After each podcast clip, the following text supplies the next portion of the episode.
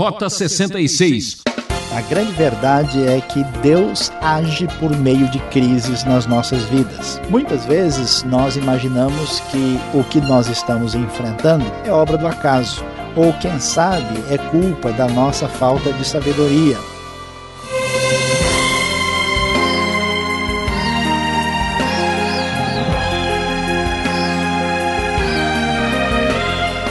Aqui é Beltrão convidando você a assistir mais um campeão de audiência no ar Rota 66. E o desafio continua hoje na série Gênesis, no capítulo 26. O professor Luiz Saião traz o título Já vi esse filme antes. Por que às vezes cometemos os mesmos erros? Por que temos que passar por crises? Levanta a cabeça, nada de desgosto nem desânimo se acabas de fracassar, recomeça. Quem não evita as pequenas faltas, pouco a pouco cai nas grandes. Desde já agradeço a sua sintonia e peço por gentileza a sua atenção por alguns minutos.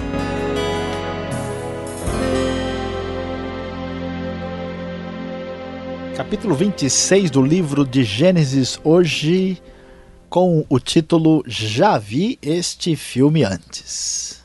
Chegamos no primeiro versículo, seguindo a nova versão internacional. A Bíblia diz: Houve fome naquela terra, como tinha acontecido no tempo de Abraão, por isso Isaac foi para Gerar, onde Abimeleque era o rei dos filisteus. O Senhor apareceu a Isaac e disse: Não desça ao Egito, procure estabelecer-se na terra que eu lhe indicar. Permaneça nessa terra mais um pouco, eu estarei com você e o abençoarei, porque a você e seus descendentes darei todas estas terras e confirmarei o juramento que fiz a seu pai Abraão.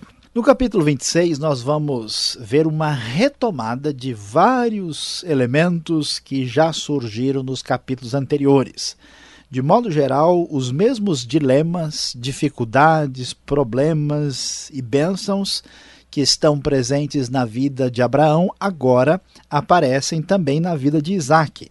E aparece de maneira até surpreendente, com bastante repetição. Quem lê capítulo 26 tem a impressão de já ter lido o capítulo anteriormente. Então, tanto do ponto de vista do tema, do assunto e até mesmo dos detalhes, parece que realmente, conforme nós dizemos na linguagem comum, já vi esse filme antes. O que acontece é que Deus faz questão de levar Isaac para a terra dos filisteus para gerar. Houve fome na terra, de novo, será que vai haver problema na sequência aí da bênção através da descendência, por causa da fome, ele vai para a terra dos filisteus e de novo aparece Abimeleque. Por que Abimeleque aparece aqui mais uma vez? A possibilidade maior é que Abimeleque é um título em hebraico, literalmente significa meu pai e meu rei.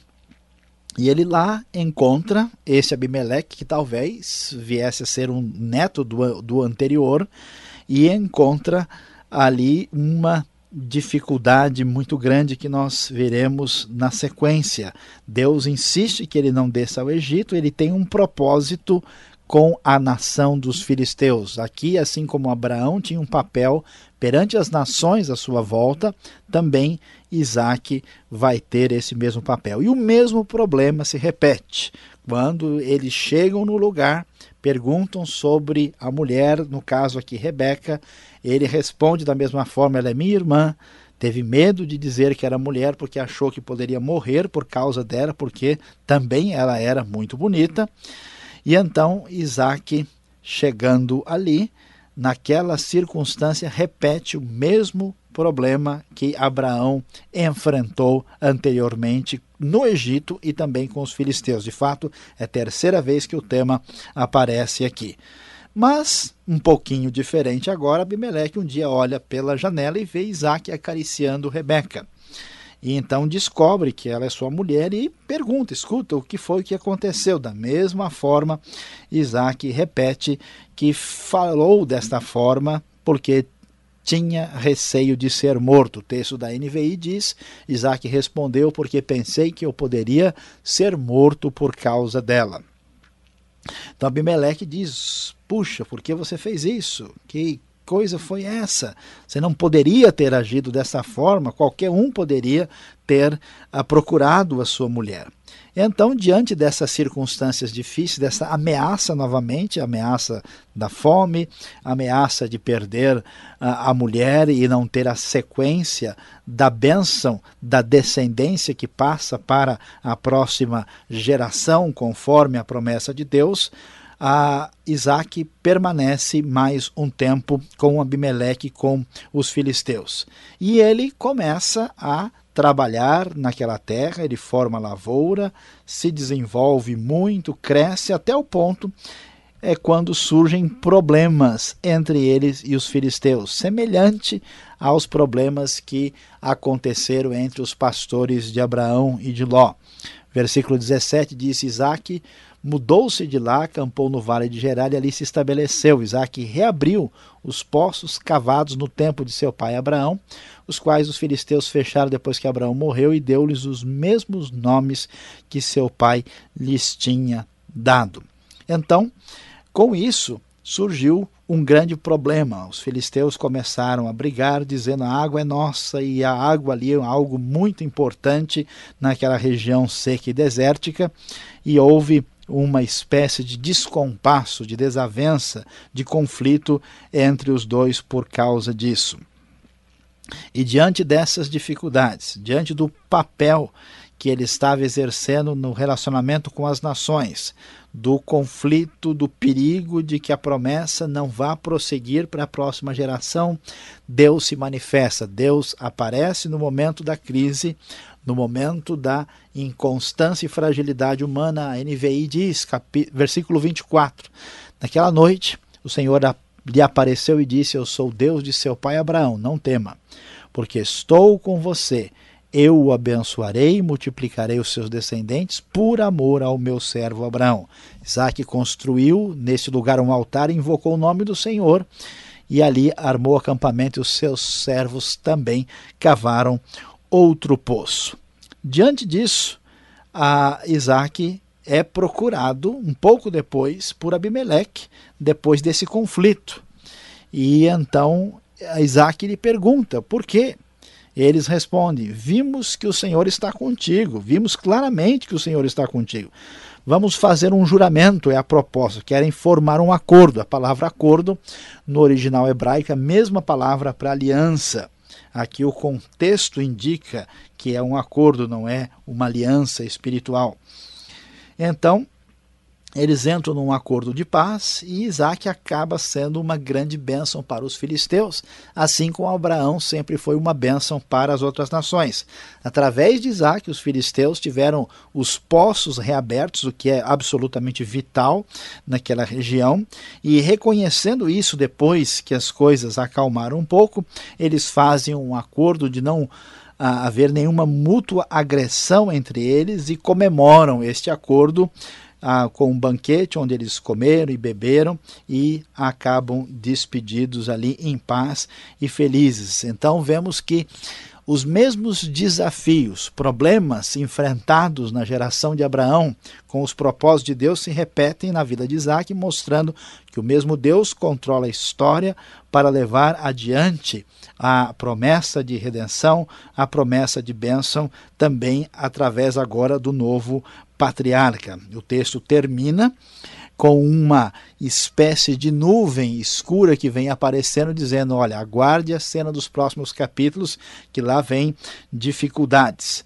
Ao contrário, a de Isaac, que foi buscar esposa entre o seu próprio clã, Esaú, com 40 anos de idade, escolheu Judite por mulher, filha de Beril e Tita, e também Bazemate, que é uma outra mulher hitita, e elas amarguraram a vida de Isaac e de Rebeca. Mais adiante, no Rota 66, você vai saber mais sobre isso.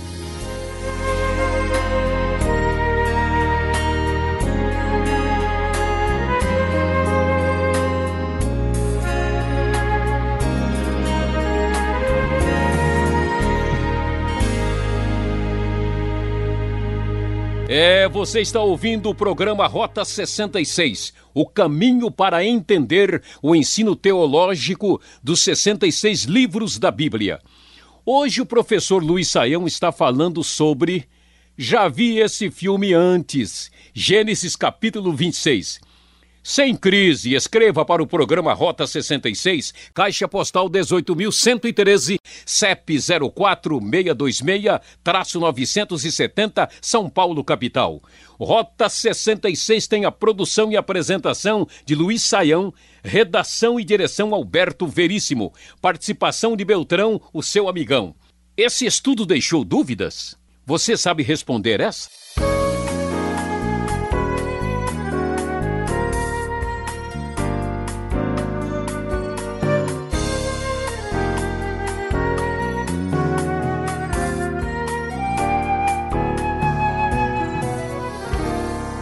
Bem, Saião. Estou aqui ouvindo atentamente a sua exposição e como é gostoso estudar as escrituras. Agora vem aquele momento onde que eu já ouvi essa pergunta antes, fazendo um pouco de trocadilho com o nome do nosso estudo. Eu já vi esse filme antes. Por que a história de Isaac, Saião? Repete quase que literalmente a história de Abraão. E o pior de tudo, uma história tão breve, tão curta, que logo no capítulo seguinte, o 27, já vamos falar de Jacó e Isaac, vai para o esquecimento. Não tinham muita originalidade e Isaac já vai também fazer parte do passado? Olha, uh, Alberto, a pergunta aqui é bem relevante. E de fato, no livro de Gênesis, nós vamos ter a primeira parte, que é a história inicial até o capítulo 11, depois do 12 até o 50, nós vamos ter três pessoas que realmente aparecem aí com expressão, que é Abraão, Jacó e José. De fato, Isaac aparece aqui como transição. A pessoa a relevante e importante da história é Jacó. Isaac é um patriarca e aqui nós temos que prestar atenção que apesar dele ser um patriarca, no contexto do foco da história, a relevância dele é menor do que Abraão e Jacó.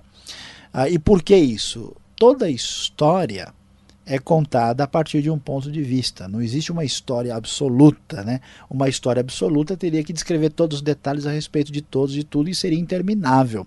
Então todo livro tem uma proposta, um foco. E o que o Gênesis está querendo dizer é que Deus escolhe o mais novo e que Deus age por meio de quem a gente não espera. Deus não obedece critérios humanos.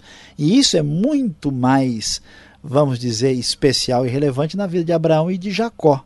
Portanto, Isaac tem um papel menor, não é que Deus goste menos de Isaac, mas no processo da história da redenção, de fato a sua história é mais curta e serve de transição para ligar os dois personagens principais aqui nesta parte, que é exatamente Abraão e Jacó. E o texto repete os assuntos porque Gênesis é didático, ele tem a intenção de reforçar as ideias para que isso não seja esquecido.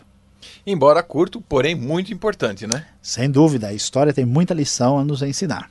É, tem aqueles que gostam de orar ao Deus de Abraão, Isaac, Jacó. Venho neste momento. Não é só para figurar nas nossas orações, mas a importância de Isaac nesse momento, ela é de transição para nos conduzir até o descendente, que é Jesus. Continuando aqui o texto, a gente vai observar novamente Abimeleque. De novo esse nome. Não houve algum erro no texto de algum copista aí? É, por que esse Abimeleque ele é tão vivaz assim? Olha, Alberto, uh, essa pergunta ela aparece até nos círculos acadêmicos, né? Porque alguém diz, não, deve ter havido um erro aqui, porque o sujeito acho que foi copiar e, e leu o nome lá e, e durante muito tempo havia essa sugestão, até porque muita gente hoje vai julgar os parâmetros, os critérios do texto a partir de uma mentalidade nossa hoje, né?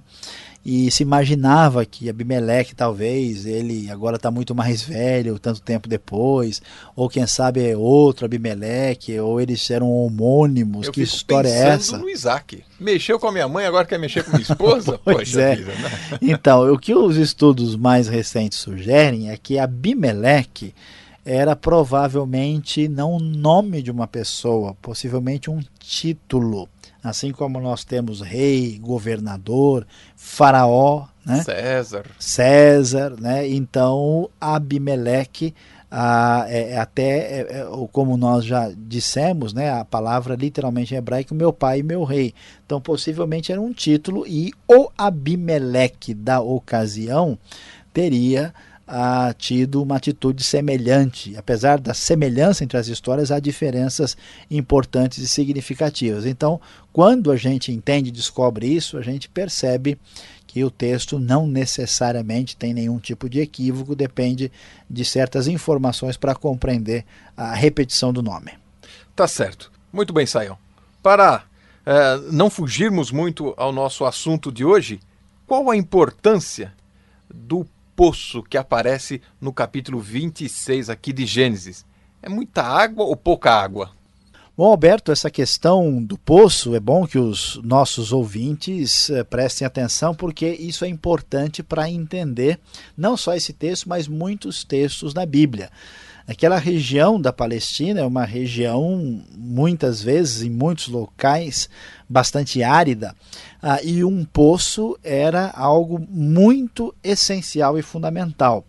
É, diferente do que a gente imagina, com aquele poço pequeno, um poço caseiro, esse poço ou cisterna era um poço muito grande.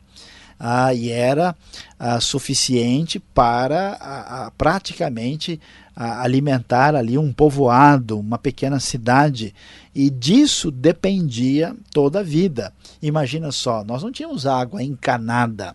Se nós entendermos a relevância ah, de um lugar com água, vamos conseguir entender grande parte de textos da Bíblia que citam isso. Por exemplo, a derrota do exército de Senaqueribe na tentativa de conquistar Jerusalém no ano 701 aconteceu por problema de falta d'água.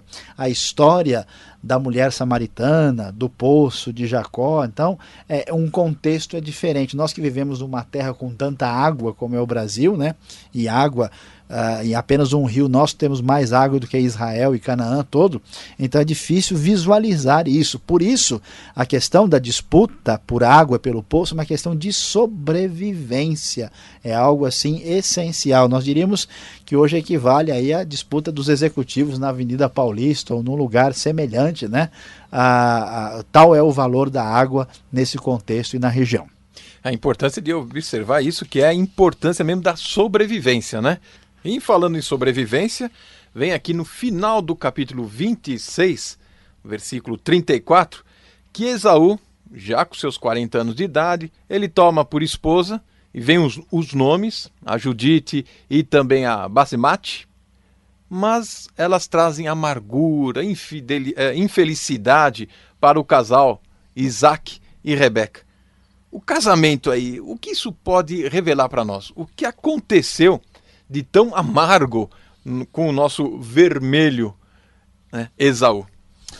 Olha, Alberto, uh, aqui nós temos uma pontinha de revelação sobre quem é Esaú e qual é o seu procedimento. Observe bem que até agora ah, nós temos um casamento monogâmico. Abraão se casa com Sara e Jacó uh, se casa, desculpa, Isaac se casa com Rebeca.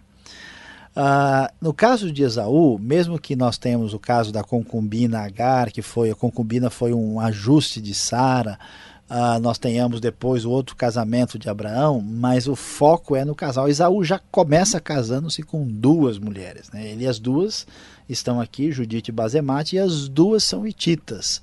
As duas não têm nenhuma relação. Ele não se preocupou com isso. E claro, sendo mulheres hititas, sendo mulheres de perspectivas religiosas diferentes, revela para nós que Esaú não tinha nenhum tipo de preocupação espiritual, ele não tinha visão espiritual da realidade. O que importava para ele era o seu interesse, a sua satisfação imediata. O seu status, né? É, acho que nem tanto status, ele está interessado ainda na sopa de lentilhas ele só vê o que está perto. Por isso que lá em Hebreus a palavra do Novo Testamento vai dizer que Esaú era um profano e que ele buscou arrependimento e não ah, obteve, porque a sua maneira de proceder ela é absolutamente equivocada. Acho que nós temos ingredientes aqui para mostrar como não pode ser feito um casamento. Um casamento que está baseado em padrões que não são os de Deus, um casamento que desconsidera ah, os problemas de confusão. A gente vai ver que depois Saul vai arrumar outra mulher mais para frente, né?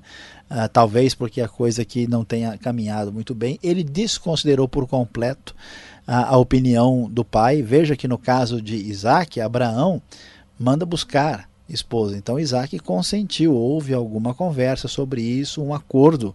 Ele não quer nem saber o que Isaac ah, e Rebeca pensam. Ele viu as hititas passando por ali, ele se interessou, gostou e agora ele vai fazer a sua vontade, o que revela claramente o seu perfil de uma pessoa reprovada por Deus e que não presta atenção nos detalhes pequenos importantes da vida. E, em resumo, Esaú continua tomando a sopa de lentilhas e agindo pelo mesmo princípio, por isso ele é reprovado. Por isso é muito importante que a gente preste atenção nesses detalhes, de modo que Senão, não só a vida dos nossos pais, amigos e até mesmo a nossa vai ser amargurada e sofrida conforme o finalzinho de Gênesis revela para nós. Esse buscou seus próprios interesses mesmo, né? E não se importou em momento algum em saber se isso traria perigo, consequências graves para a família, para a sua sociedade, para a sua história ou não. Muitas pessoas hoje em dia estão pensando assim, né? Ah, eu sou dono do meu nariz, eu tenho a minha vida agora. É, meu pai, minha mãe tiveram suas histórias e eu faço a minha. É, os filhos de Isaú vão colher amargura, não vão, tem dúvida. Vão nos mostrar tudo isso lá para frente. Saiam, muito obrigado pelas explicações e convido você agora a acompanhar a conclusão do nosso estudo de hoje.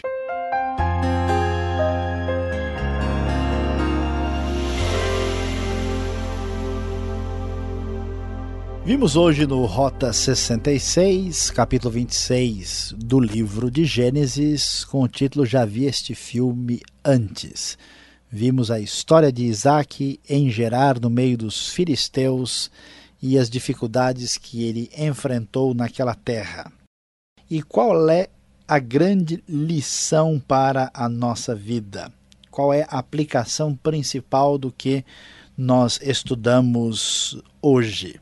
Vemos aqui que o fato de Isaac ter ido para a terra dos filisteus, onde todos os problemas se manifestaram, não aconteceu por acaso. A grande verdade é que Deus age por meio de crises nas nossas vidas.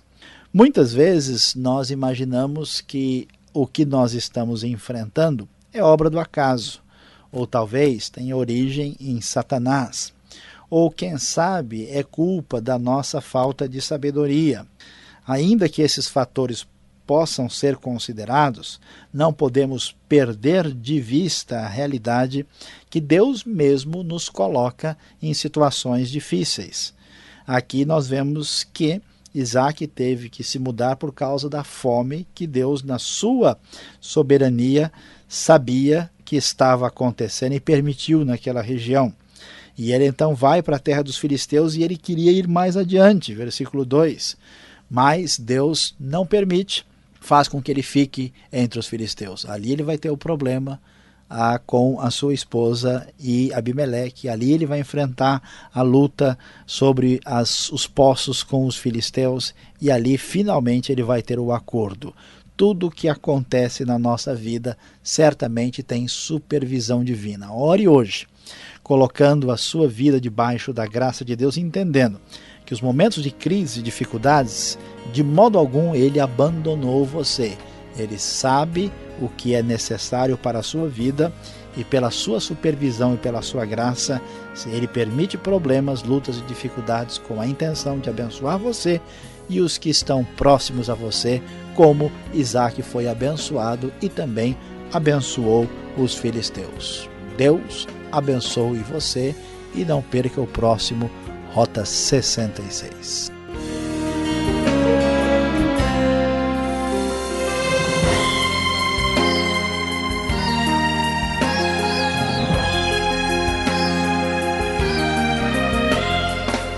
E terminamos aqui mais um Rota 66. Sintonize essa emissora nesse horário para aprender os segredos de Gênesis. Um forte abraço e até lá.